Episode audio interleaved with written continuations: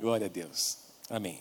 Eu ministrei na semana passada sobre o tema Como Deus edifica a sua casa. Eu queria reler com vocês, relembrar os pontos principais da mensagem da semana passada e depois nós vamos uh, ainda compartilhar uma palavra rapidinho para a gente poder orar pelos novos líderes. Quero que você leia comigo esses um, dois, três, quatro, cinco, seis pontos lá. Vamos lá, leia comigo. Como Deus edifica a sua casa. Número um, vamos lá.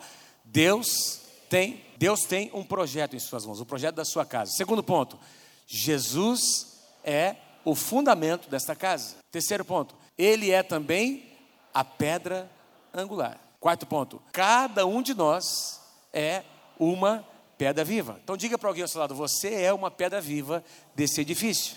Você é uma pedra viva. Próximo ponto. Vamos lá. Deus deseja trabalhar esta pedra que somos nós. Quantos estão sendo trabalhados por Deus? Amém?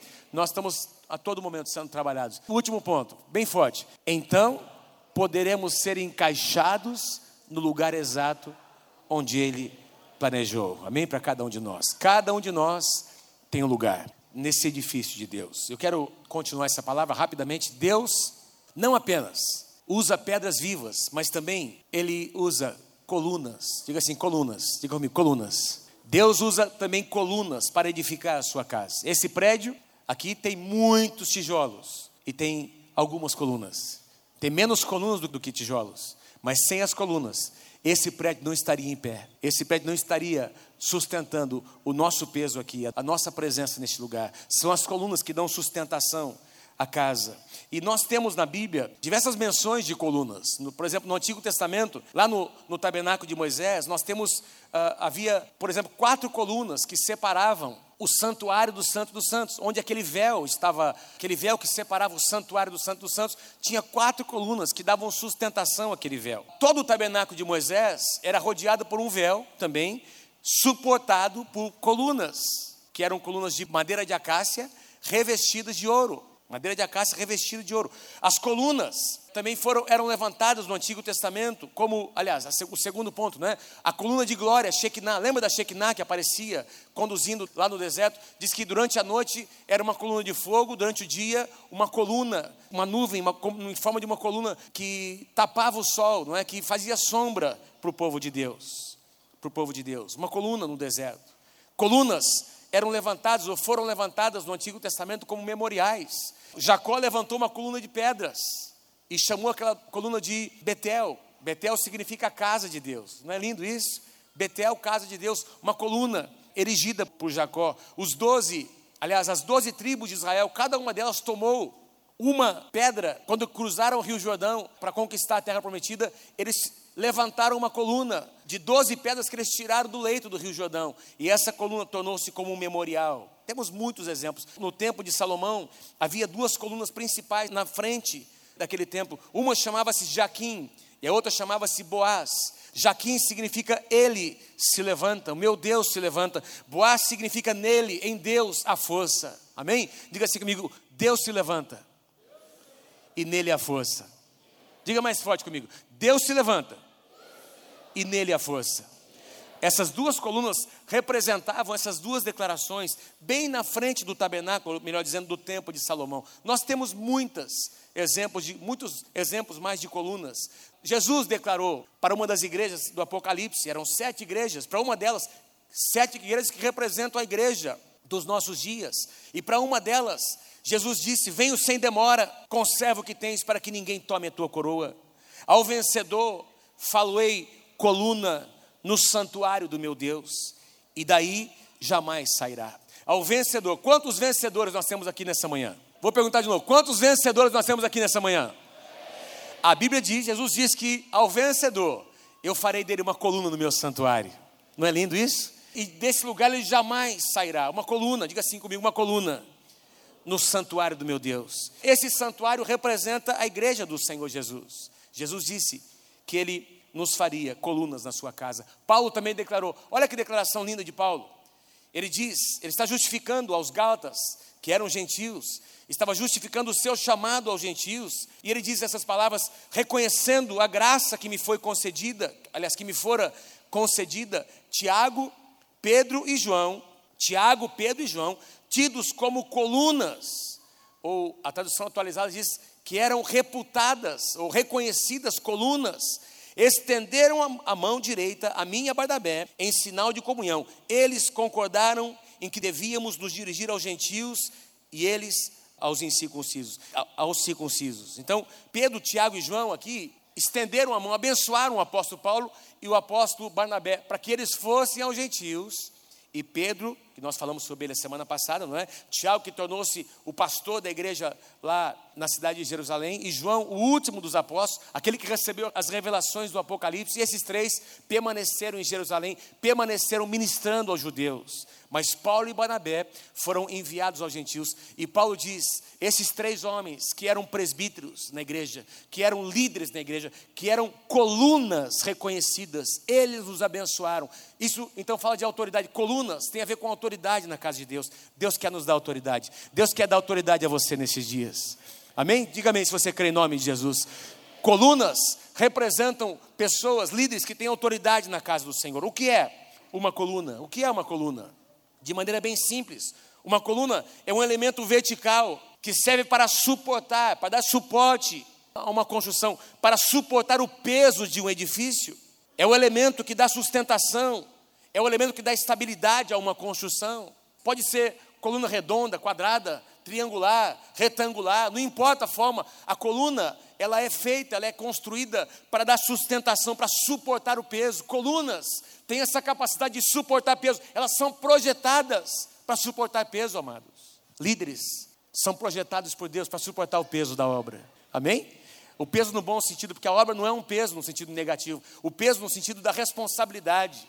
O peso no sentido daquilo que cai sobre os nossos ombros, de cuidar do povo de Deus, de zelar pela obra, é um peso, é uma responsabilidade que os líderes têm. Por exemplo, numa família nós diríamos que os pais são as colunas da casa, porque eles suportam, eles têm estrutura para gerar filhos, para cuidar dos seus filhos. Quantos estão entendendo? Amém, amados? Então, Deus, Ele levanta a sua casa, Ele constrói a sua casa não apenas com pedras vivas, Ele também deseja levantar colunas nesses dias colunas que dão suporte à obra, a tudo aquilo que Deus deseja fazer. Na semana passada, nós falamos, como eu já disse, sobre Pedro, e nós dissemos, lembrando logo, Jesus disse em João capítulo 1, verso 42, ao ver Pedro, ele disse: Tu és Simão, mas tu serás chamado Pedro. Tu és, hoje tu és Simão, mas tu serás chamado Cefas, que quer dizer Pedro. Jesus via Pedro Jesus via este homem transformado. Jesus vê cada um de nós transformado pelo poder de Deus. Filipenses capítulo 1 diz que aquele que começou em vós a boa obra, ele é fiel para completar essa obra. Deus, o nosso Deus é fiel para completar a obra dele nas nossas vidas. Diga amém se você crê em nome de Jesus. A obra de Deus nunca vai parar nas nossas vidas, queridos. Nunca vai parar. E eu ouso dizer que Jesus enxergava Pedro como uma coluna na sua casa, não apenas como uma pedra. Paulo diz que Pedro não era mais apenas uma pedra, ele já havia se tornado uma coluna. Olha que interessante, de cana para pedra, de pedra para coluna. Amém? Isso fala do crescimento, isso fala de um amadurecimento que Pedro foi experimentando na sua vida pessoal, estágios que ele foi vencendo. Aliás, o apóstolo João, esse mesmo João citado aqui por Paulo, lá em 1 João capítulo 2, ele fala sobre três estágios. Diga assim comigo, três estágios da vida cristã.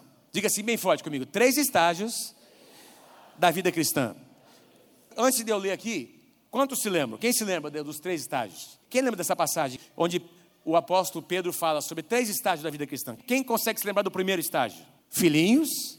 O segundo estágio, jovens. E o terceiro, pais. Veja o que ele diz: Filhinhos, eu vos escrevi porque conheceis o Pai. Pais, eu vos escrevi porque conheceis aquele que existe desde o princípio. Jovens, eu vos escrevi porque sois fortes e a palavra de Deus permanece em vós, e tendes vencido o maligno. Se você for ler um pouquinho, o, próximo versículo, ele mostra um pouco mais. Ele diz: Filhinhos, eu vos escrevi porque os vossos pecados foram perdoados. Esse nível de filhinhos, de ovelhinhas, é aquele primeiro nível de conhecimento de Deus, onde a pessoa tem uma experiência de salvação, a salvação entra na casa dessa pessoa, os seus pecados são perdoados, ele começa a caminhar com Deus, mas Deus quer que essa pessoa continue caminhando e se torne um jovem forte na sua casa, mas mais do que isso, Deus quer fazer de todos os jovens pais espirituais na sua casa. Pais são aqueles que geram, que têm a capacidade de gerar filhos, e não apenas gerar, porque tem muitos pais que geram, mas não conseguem cuidar. Tem pais que geram, mas não tem a responsabilidade de cuidar de maneira idônea. Deus quer nos fazer pais responsáveis, colunas na sua casa. Pais que geram filhos, mas os educam, filhos naturais e espirituais. Amado, deixa eu dizer uma coisa para você. Eu tenho aprendido, através dos anos, a maior aprovação de um homem de Deus está na, próxima geração. A maior aprovação de um homem, de uma mulher de Deus está na próxima geração. Onde estão seus filhos? Onde estão seus filhos? Que é que seus filhos estão fazendo? E eu não estou dizendo isso para trazer condenação sobre ninguém aqui, queridos. Estou falando para que isso seja um incentivo, um, algo que motive o seu coração. Se o seu filho não está na casa de Deus e você é um homem de Deus, uma mulher de Deus, ore, jejue, clame, não aceite, não entregue o seu filho para o mundo, porque o seu filho foi gerado por Deus para ser um homem, a sua filha foi gerada por Deus para ser uma mulher de Deus na casa do Senhor. Nunca aceite, nunca aceite. E aqui, pais espirituais são pais com responsabilidade, não é apenas gerar, tem gente gerando. Essa semana eu ouvi uma reportagem de uma moça que gerou um filho e colocou num saco de lixo, jogou aquela criança em algum lugar. Quantos viram essa reportagem que saiu na, no noticiário? Ela é uma mãe, mas não tem responsabilidade. Esse filho nasceu por um acidente, não foi planejado, não foi desejado. Como é que vai crescer essa criança? Mas Deus, amado, chegou a hora de Deus levantar na sua casa pais e mães que geram filhos e geram com responsabilidade. Isso tem tudo a ver com, com o que nós estamos fazendo nessa noite, porque tornar-se um líder, tornar-se um supervisor, tornar-se um pastor de área, é tornar-se um pai na casa de Deus, uma mãe na casa do Senhor, é aceitar a responsabilidade de gerar filhos com responsabilidade. E Deus quer fazer isso com cada um de vocês. Deus olha para essas crianças que estão aqui. O Inakid está aí? Vou contar até três, vocês fazem barulho, tá bom? Um, dois, três. Quando Deus olha para cada uma dessas crianças, Deus enxerga neles pais e mães espirituais. Deus já está vendo o casamento que cada um deles vai ter. Deus está separando o marido para cada uma delas, uma esposa para cada um deles. Eles nem sabem, marido, o que, é isso, pastor? O que é isso? Não tô, mas não está nem imaginando. Mas Deus já tem um plano para a vida deles. Quem crê, diga amém. Deus tem um plano traçado. Ele já vê o fim desde o começo. E é assim que Ele olha para as nossas vidas. O nosso Deus nos vê como pais. O nosso Deus nos vê como colunas. A pergunta é: nós estamos disponíveis? Nós estamos disponíveis nas mãos do Senhor? Quantos aqui estão disponíveis nas mãos de Deus? Olha o que a Bíblia diz. Eu quero, já estou finalizando. A Bíblia diz em Hebreus capítulo 5, o escritor aos Hebreus diz: Pois com efeito, quando devia ser mestres, muitas pessoas que deveriam já ser pais e mestres, atendendo ao tempo decorrido, tendes novamente necessidade de que alguém vos ensine de novo quais são os princípios elementares dos oráculos de Deus. Assim, vos tornastes como necessitados de leite, não de alimento sólido. Espiritualmente falando, queridos, que tipo de gente precisa de, de leite espiritual? Bebês em Cristo. Ora, todo aquele que se alimenta de leite, o escritor diz, é inexperiente na palavra da justiça, porque é criança.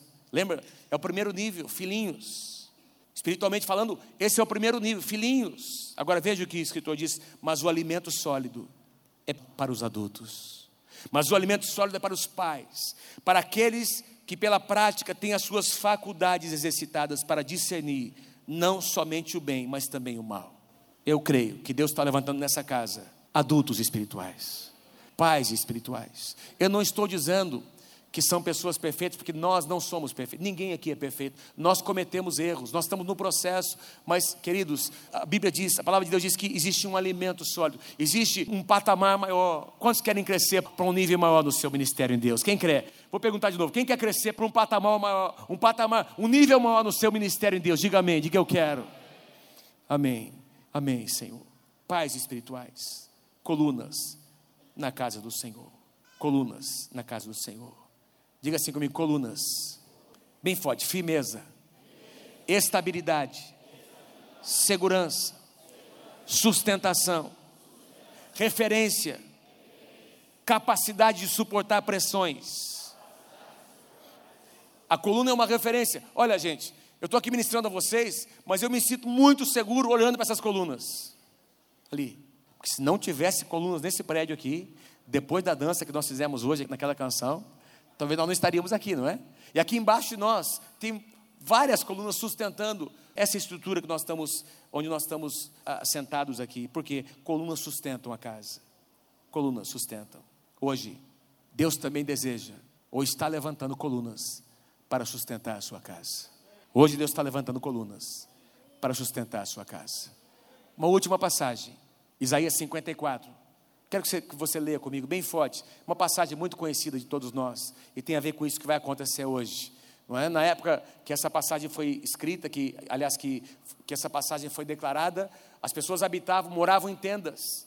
E é por isso que Isaías fala das tendas, porque eh, as cordas têm a ver com a, tendas que tinham que ser alagadas, dilatadas, cordas e estacas. Estacas aqui tem a ver com colunas. Leia comigo, bem forte. Isaías 54, versículos 2 e 3. Vamos lá. Alaga o espaço da tua tenda, estenda-se o todo da tua habitação, não o impeças. Alonga as tuas cordas e firma bem as tuas estacas ou colunas, porque transbordarás para a direita e para a esquerda, e a tua posteridade possuirá as nações, e fará que se povoem as cidades assoladas. Amém. Se você crê, dê um aplauso bem forte ao Senhor Jesus. Colunas, estacas. Eu quero chamar aqui à frente todos os novos líderes e supervisores, novas colunas que estão sendo levantadas, estabelecidas nessa casa, que venham aqui na frente, nós vamos receber vocês com um grande aplauso nessa manhã. Podem vir. Líderes novos, supervisores novos. Podem vir aqui à frente, por favor.